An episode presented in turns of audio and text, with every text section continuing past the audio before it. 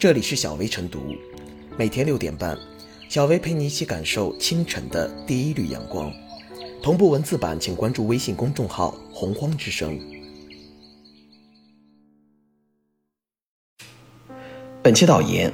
冠以中华、国宝、皇家等名头颁发奖牌、入书列传，诱导老人投入少则数百元、多则数万元的费用。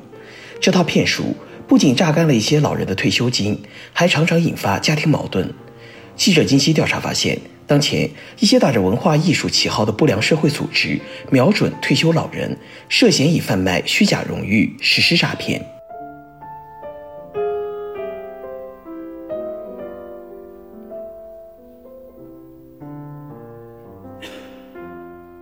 老人为争虚名而受骗，谁最应该惊醒？《西游记》中有一段词说得好：“争名夺利几时休？早起迟眠不自由。骑着驴骡思骏马，官居宰相望王侯。”执着于人过留名、雁过留声，是不少人皆有的正常心态。我们不能怪老人太傻，只能说虚假荣誉的诱惑性太强。我们既要声讨以老年人为目标的诈骗团伙，还要关注。潜藏于骗局之下的精神需求。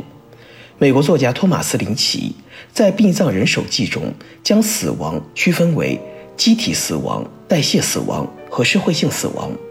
相对于前两者，社会性死亡更难以让人接受。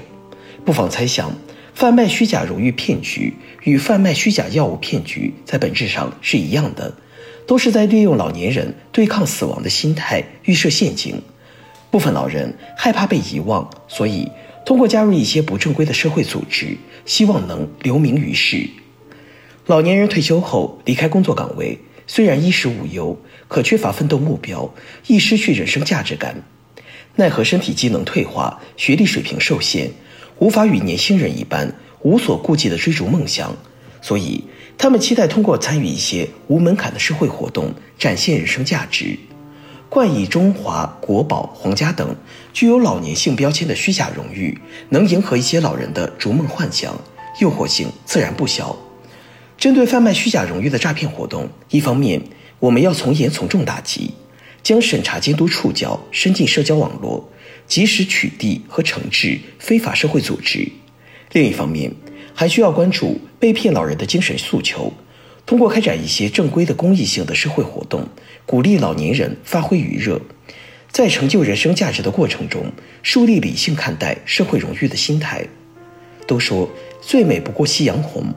老年人群体拥有的人生智慧是任何社会都无法忽视的财富。老年人参加艺术文化活动是展现自我的表现，我们应当正面积极的看待。同时，对于其中衍生的诈骗乱象，仍需保持高度警惕。对此，家庭成员、执法部门、社区组织都有责任参与帮助。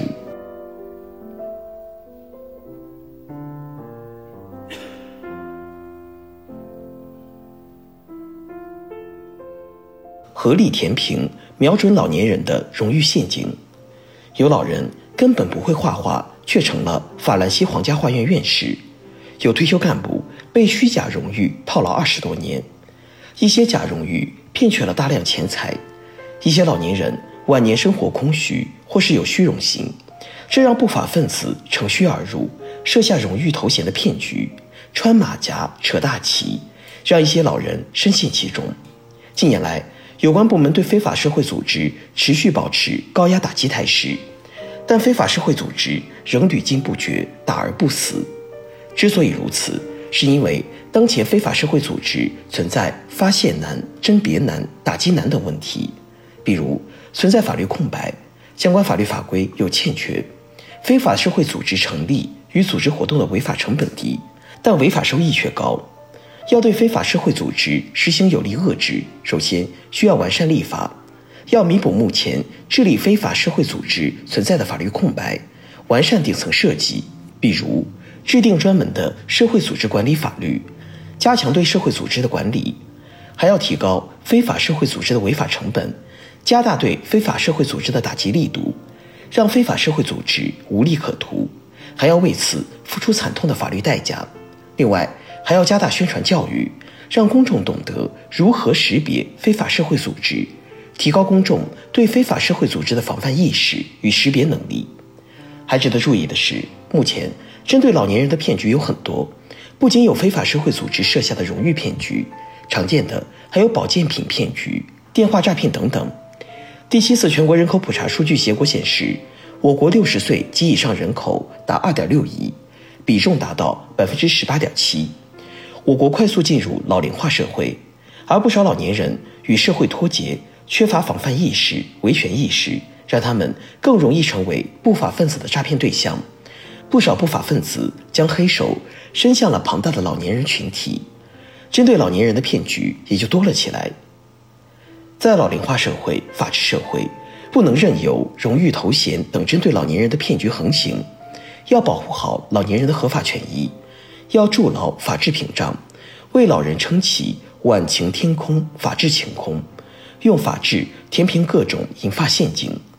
除了要加大对不法分子的打击力度，比如坚决取缔非法社会组织等等，还需要家人对家中老人多一些关心关爱。帮助老人更好的融入这个社会。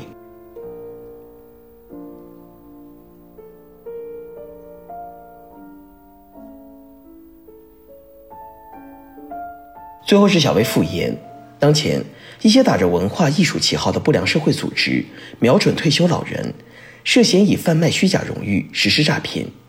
这种以虚假荣誉为诱饵，多方设套，榨干部分爱慕虚荣退休老人积蓄的行为。和引诱老年人购买保健品如出一辙，因此对非法社会组织的打击不能止于公布和取缔，还要依法追究相关人员的民事和刑事责任。善待老人就是善待我们的未来，这并不是空喊的口号，而是要以切实的行动来体现。维护老年人的权益是全社会共同的责任，社会要形成共治共管的合力。别再让老人一次又一次的被坑。